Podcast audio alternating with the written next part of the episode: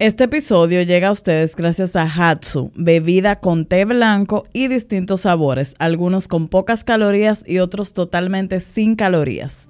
Bienvenidos a Finanzas y Abundancia. Hoy me acompaña una colega de Camino al Sol y ella parece actriz, ella parece una estrella de cine, pero quisiera que Braudín Eusebio, ella misma se presente, nos cuente un poquito de su trayectoria y primero, ¿cómo te defines, Braudín?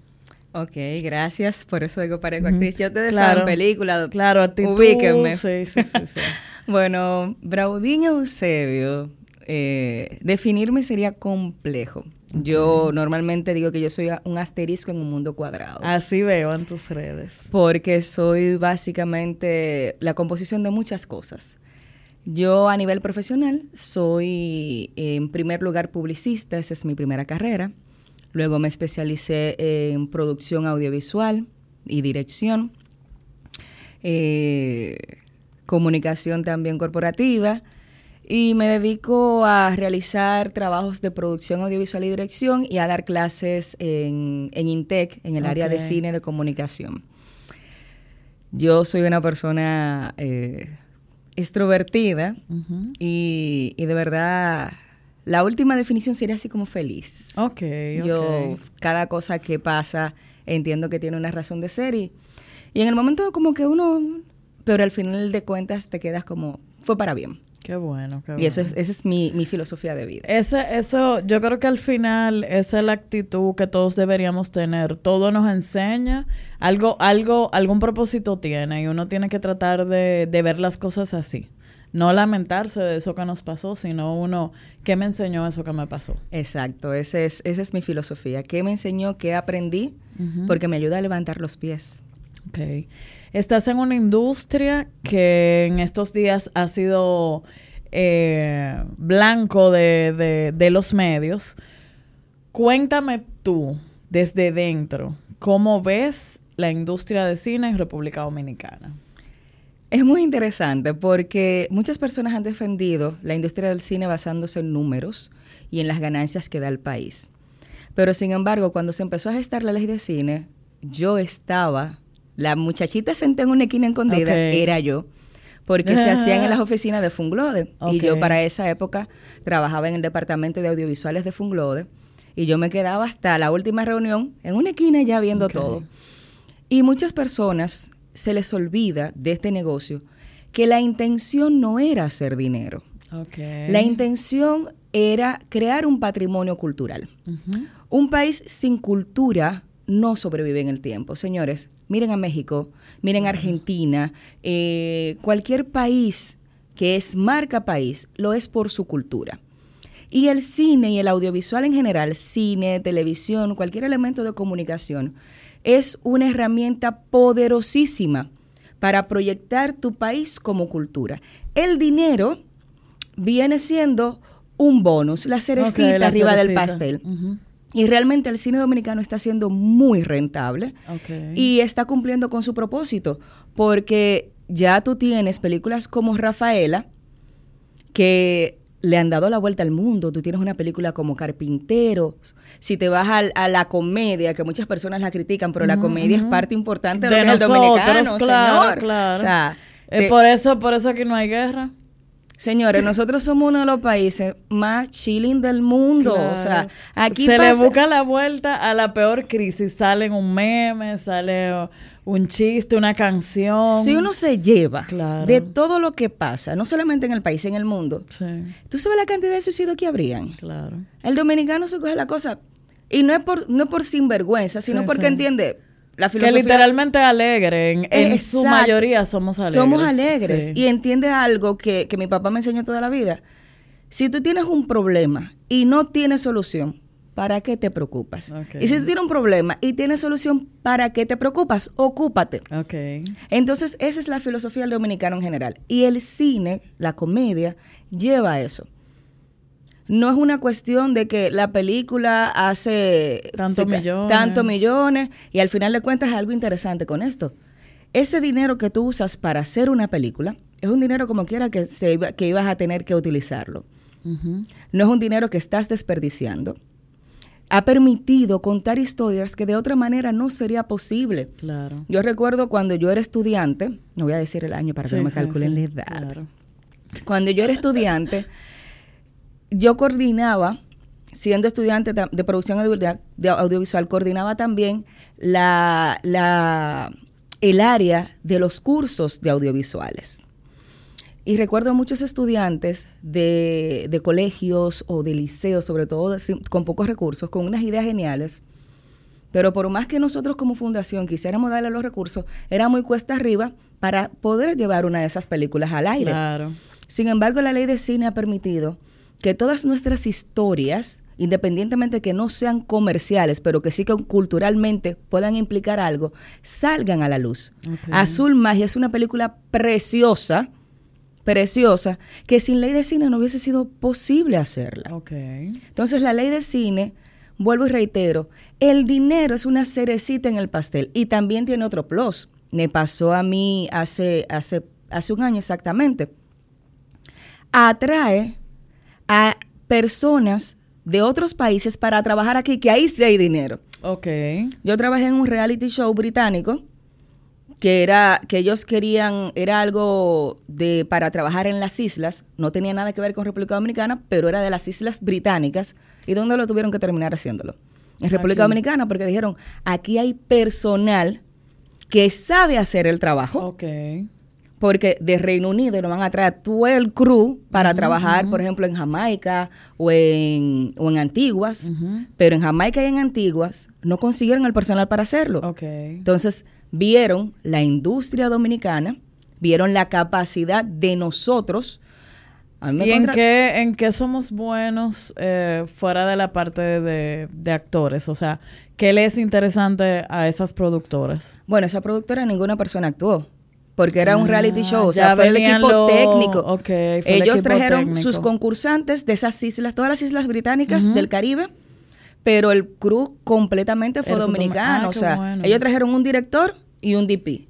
El resto, o sea, asistentes de cámaras, eh, data louders, eh, productores, coordinadora de producción, que fue la posición mía, desde la persona de limpieza hasta la parte de la producción más alta, eran dominicanos. De ellos vinieron de producción ocho. Okay. Y era una producción que tenía más de 100 personas. Wow. Y la decisión, incluso yo de freca le pregunto a la británica, porque le cogió confianza. Doña, ¿y entonces por qué ustedes cogieron para acá si eso es para Jamaica? Eso no va a salir nunca en República Dominicana. Me dice, yo no, porque el único lugar que nosotros vimos que había profesionales en el área era aquí. Ok. Era aquí. Y los costos. Y otra cosa que tenemos que yo quisiera que nosotros apreciáramos más es la belleza de nuestro país. Hermoso. Y de todo tipo de, o sea, ni parece que es una isla, o sea, hay un lado árido, hay un lado montañoso, hay un lado, o sea, y se presta para todo. Nosotros somos un continente en media isla, un continente, porque ellos incluso querían hacer unas tomas de, de, de estas de esos hoyos de agua. Y dije, sí, aquí hay, se llama Lotaíno, está en Punta Cana. Y queremos un desierto. Sí, aquí hay, está en Bani. O sea, esos británicos estaban, el director y el DP, vueltos locos. O sea, ¿cómo es que yo llego en cuatro horas de un lugar a otro?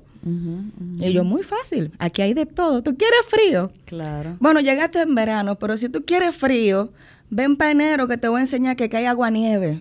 Y él se quedó, ¿qué? Y yo, sí, Pico Duarte, Constanza tenemos muchas bellezas naturales en un espacio reducido, lo que reduce también el costo de producción. Claro. Y eso es otra, tú sumas eso con el talento, ya tú tienes el ganar, ganar.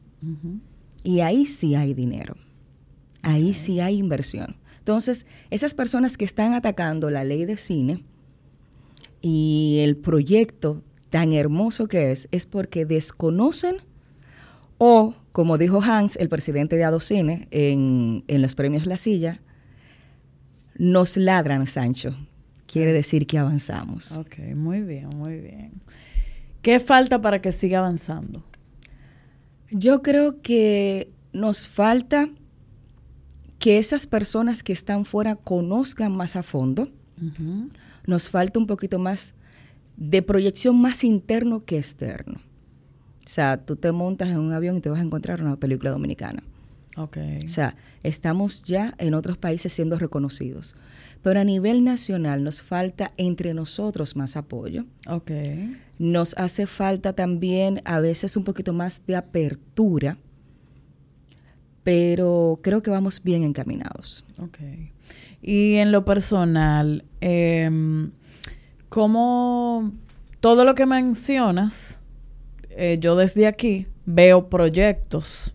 Eh, ¿Cuál ha sido tu mayor reto como emprendedora en este mundo tan, eh, digamos que por un lado maravilloso y por otro lado quizás en lo que vuelve eh, un Reino Unido a establecer otra producción que pasa con Braudín? ¿Cómo come?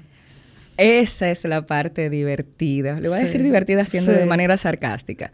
O sea, creo que no es la, el, la producción audiovisual o el trabajo audiovisual es el trabajo de los independientes, de los emprendedores, de los freelance, porque trabajas por proyectos. Entonces... ¿Desde qué tiempo tú eres eh, freelance? Formalmente desde el 2018, informalmente hace 20 años. O sea, porque lo he podido, yo he trabajado en empresas y al mismo tiempo nunca he dejado de hacer mis trabajos independientes. Okay. Pero formalmente desde 2018. Eh, y en 2020 llegó la pandemia, llegó ya, te, la pandemia ya, te, te imaginas. Sí. Pero es una cuestión de que a la larga tienes que aprender a, a, planificarte, que para mí es muy difícil. Ok. No te lo voy a negar, para mí es muy difícil. Esa es la parte más retadora. Claro, porque puede llegar un proyecto como ese de Reino Unido. Y tú tienes que dejar tu vida. Sí, porque tú te a mí hasta el novio me votó. No, yo me Porque imagino. yo me mudé para Juan Dolio dos meses. Ok. Y a diferencia de otros grupos, por ejemplo, mi mamá estaba encargada del área de medicina, que yo la metí. Mi mamá Okay. se iba a su casa y volvía. Tú no, tú te Yo no que pude, yo duré dos meses ahí trancada, de la pre hasta el último día de rodaje. Y tienes que aprovechar. Y tengo que aprovechar. También pasa que estos no son trabajos, obviamente, que te paguen de que fijo.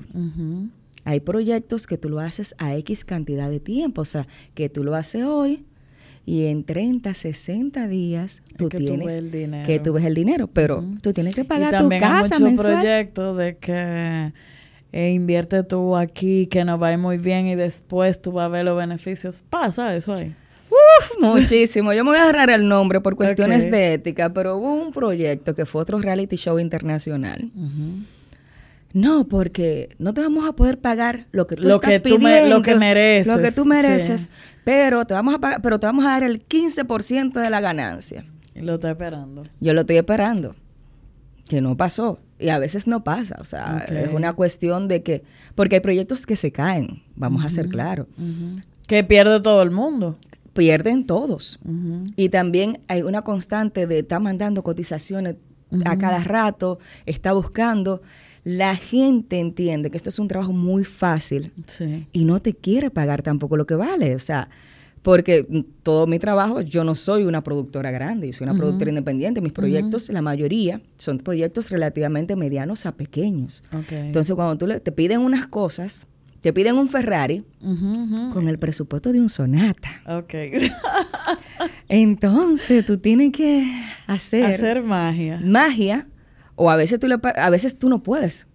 Porque a veces simple y llanamente no se puede, porque te piden cosas y tú le dices, no, eso es el mínimo. Ah, no, yo no lo puedo hacer, pero tú tienes en ese proceso varias semanas llamando, cotizando, visitando locaciones. Y, Y, y eso que no se tú le paga. aconsejas a... Yo recuerdo que nos vimos y tú me decías, Sara, yo le quiero dar una lección a los emprendedores de todo el área. eh, que tú... que esa persona que tú conoces, que puede ser...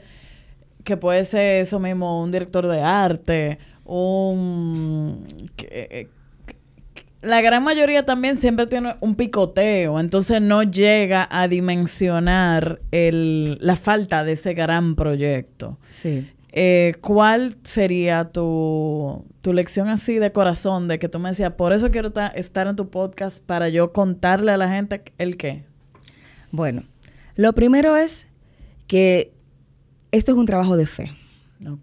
Es lo primero. Que no pierdan la fe y no se desanimen. Y que entiendan que cualquier proyecto toma tiempo. Y que como tú misma me dijiste una vez, hay que ahorrarse su 10%. Nos cuesta. Pero a Eusebio le cuesta ahorrar el 10%, pero esa señorita me lo enseñó hace creo que fue un año y medio, una cosa así. Cuando nos entra dinero, porque lo interesante es que cuando te entra dinero, te entra mucho. Se te olvida entonces. Se te olvida que tú duraste seis meses, tres meses, cuatro. Orando. Exacto, Señor Jesús, mándame algo. Acuérdate de mí. Jalando aire. Entonces, eso de que cada vez que te entre dinero, guarda. Si no puedes el 10 algo, pero sí ve guardando algo. Porque las vacas flacas aquí son muy comunes. Sí no dejes tampoco de buscar ayuda. Esto es un trabajo de, de coworking, relaciones. De relaciones y de interdependencia. Le hace, no quieras hacerlo todo tú. Sí. Búscate un par de gente de que cuando él tenga un trabajo te llame a ti, cuando yo tengo un trabajo te llamo a ti y trabajemos de manera colaborativa, porque hay gente que quiere llevárselo todo. No, yo puedo editar y yo puedo dirigir y yo puedo hacer cámara. Sí, pero bien, te llevaste todo ahí, pero en el momento que tú necesites... No te va a llamar. No te van a llamar. vamos, tú sabes dirigir y yo también. Entonces, vamos a hacerlo. Un día tú diriges, un día yo produzco. Un día yo produzco, un día tú diriges. Claro. Tenemos que ser colaborativos, porque no todos estamos en grandes producciones. Y con la parte de, de todos esos, estos artistas y producciones, no se hace muchos videos musicales aquí, o producciones de ese tipo. Sí, pero yo no las trabajo. Tú no las trabajas. Porque eh, hay una parte... Te quieren pagar, chelo. Yo quería ponerlo bonito. Quería ponerlo bonito. Una persona que me llamó para unos videos de unos... Porque en esa parte de los videos, no estoy diciendo todos, los que me han llamado a mí, quieren jugar a la necesidad, ni siquiera tuya, del cantante. Y conocí un caso de un productor musical que a estos chicos él no le pagaba nada. Le hacía firmar una cantidad de contratos y cosas de que cuando ellos empiecen a pegarse. Como los peloteros, Exacto. Y lo que te quiere pagar para hacer un video musical son 100 mil pesos. Tú te quedas viejo, 100 mil pesos para yo buscarte cámara, editor, productor, postproductor. No da. No, que eso es lo que hay. Bueno, no lo hago. Y también hay otra parte que yo no negocio, y se lo digo siempre a mis estudiantes que no lo negocio, que son los valores. Y la mayoría de los videos musicales que me han, me han llamado para trabajar son con ciertos criterios con las que yo no comulgo. O sea, yo te puedo hacer una canción de música urbana, pero no me pongo, a, no, no me hables mal de mi género. Okay. No me pongas una mujer a denigrarse, a enseñar hasta el apellido de su abuela por 30 mil pesos. Es más, es que ni siquiera por un millón. O sea, yo esas cosas no lo hago. Entonces, al final de cuentas, yo eh, hasta ahora, todas las ofertas que me han llegado de videos musicales las he rechazado, porque la mayoría vienen de ese mundo, incluyendo, y te estoy hablando que familia mía se dedica a eso. Ok. Y, y yo digo, no, hay un video que sí, ese se pagó todos los cuartos del mundo. Era mi sobrino. Eh, no sé si ustedes conocen a Zap Jams y a Zap Rocky, que el que está con Rihanna, el marido de Rihanna.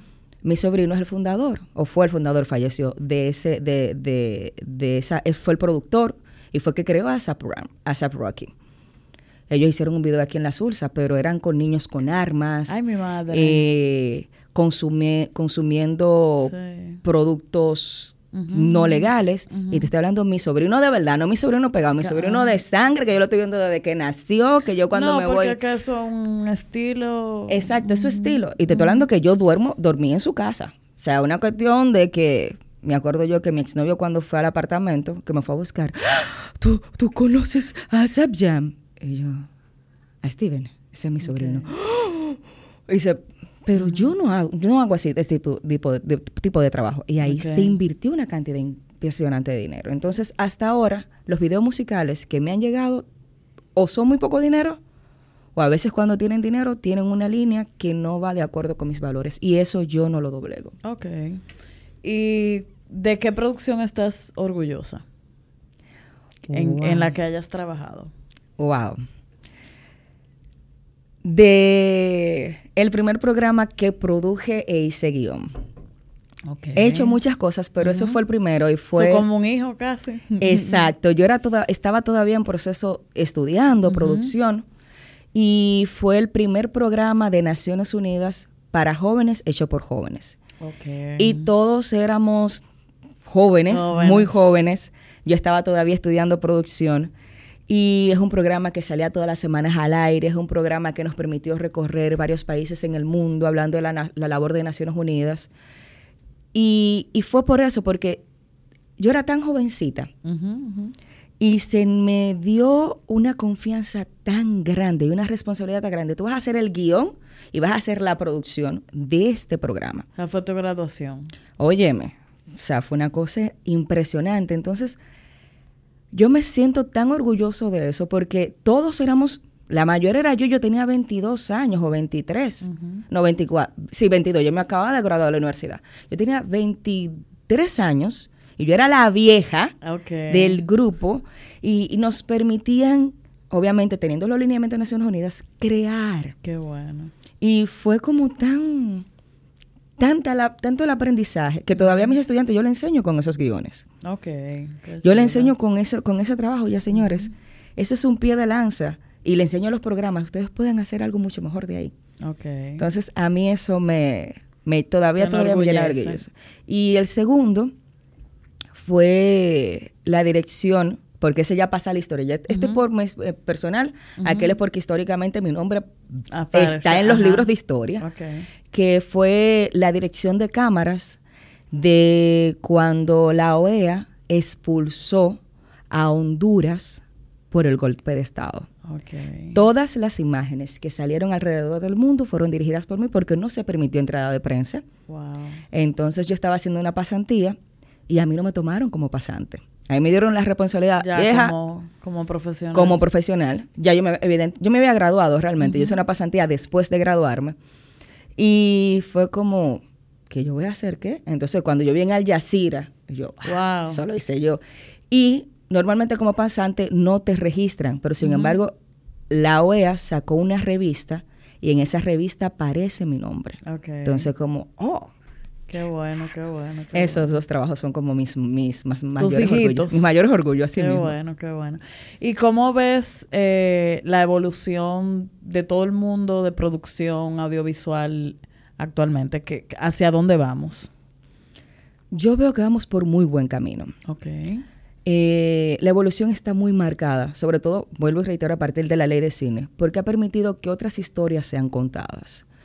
Hace poco fue la premiación de los premios La Silla y las películas que, se, que fueron nominadas y ganadoras, tú las ves una y otra y tú dices, mejor. mucho mejor. O sea, Carajita es una película que tú dices, óyeme, esa es una historia que se creó aquí, que se grabó aquí, que con talento dominicano. Ves Rafaela, dolorosísima, pero se atreve a contar algo que antes tú no te atreves, o sea, esa pobreza, esa necesidad, esas Rafaelas que existen en la República Dominicana y que nosotros normalmente le damos la, espalda, está contada al cine.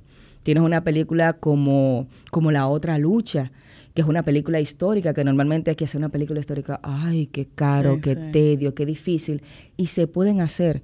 Y cada día vemos, obviamente, ¿son perfectas?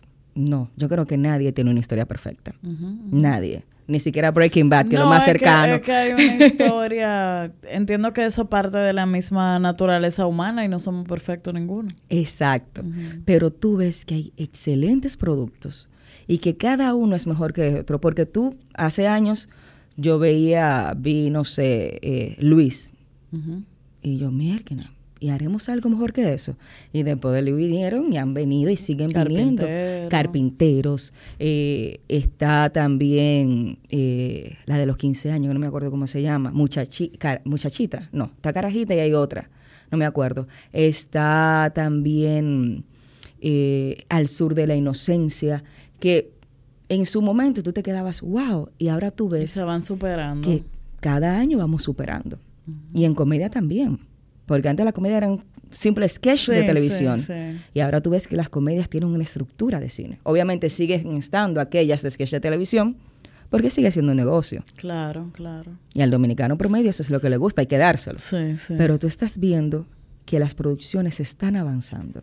Okay. Y yo lo veo muy bonito. Tú tienes eh, una parte de tu vida está muy atada a los vinos. Sí. Cuéntanos un poquito de eso. Yo siempre digo, eh, cuando me dicen de que tú como freelancer, ¿qué tienes que hacer? Yo tienes que tener alguna pasión que sea un lujo, que te obligue a trabajar. Porque cuando tú haces algo solamente para pagar Por los biles, exacto, para pagar, para pagar las facturas, no te motiva. Eh, los vinos están muy ligados a mí desde mi infancia, Ok. porque mi papá siempre ha sido, siempre fue un, un fanático de, de, de las bebidas en general, pero sobre todo el vino. Yo recuerdo de chiquita para mí decir, no, porque es que el vino semiseco y qué sé yo Ok. cuánto. Y crecí como con eso. Y he encontrado unas comunidades muy lindas en República Dominicana eh, alrededor del vino, donde he hecho buenas amistades, donde puedes liberarte, donde, donde sales de los problemas, de la cotidia- cotidianidad y, y eres un poquito más humano. Ok. Entonces, el vino para mí es eso, eso es como una, es como una especie de fraternidad, Ok. porque de ¿Y verdad... desde encuentro- qué tiempo lo ti- tienes eh, catas tú haces? Sí, yo hago catas. La primera cata que yo hice aquí fue en el 2014, Ok. por ahí, 2014. Lo paré por un tiempito y desde el 2016, por ahí, ya no he parado. Ah, Incluso en pandemia, en pandemia, En yo hice todas las catas Virtuales. virtuales, sí, te llevaban las- los vinos a tu casa. Ah, qué chulo. Hice uno incluso virtual desde Canadá. O sea, que tiene una comunidad sólida ya Sí. ahí. Sí, ¿Y qué ha representado Camino al Sol en tu vida? Wow. Camino al Sol, y creo que para todos los que somos partes y los que somos Camino al Sol oyente también, es como un rayito de fe. Porque yo soy una persona que normalmente se levanta con música. Yo me levanto bailando. Sí. Pero cuando tú pones la radio, tú tienes que fulano eh, robó, que fulano tal cosa. Noticia Noticias negativa. muy negativas. Entonces, tú tienes un, un oasis que es Camino al Sol, donde tú tienes diversión, pero tienes aprendizajes, tienes Buena música. buena música, tienes elementos positivos, tienes una cantidad de herramientas que tú no encuentras en otros medios y sobre todo en las mañanas. Entonces, Caminos para el Sol al- para mí es como eso hace ese rayito de fe, de que no todo está mal, de que podemos hacerlo mejor, de que hay muchas cosas buenas, porque Camino al Sol tiene como más de 40 colaboradores. Y fíjate cómo lo bueno también se mantiene en el tiempo. Son 11 años. Son 11 años. Son 11 años. Yo creo que en, creo que fue el, el desayuno de este año que alguien dijo, no, porque los otros programas hacen mucho ruido. Y yo, sí, igual que la chatarra y el Ferrari. Tú tienes un carro de lujo y, Emma, tú tienes un Tesla y te pasa por el lado, tú no lo sientes. Pero tiene una cacharra y eso empieza, como claro, la cacharra hace ruido, pero la cacharra no se mantiene en el tiempo. Es igual que mis estudiantes de comunicación, porque de clase también de comunicación, las niñas que quieren venir y yo, cariño, dime cuántas de esas chicas se mantienen en el tiempo. Las cosas buenas y bien hechas duran más.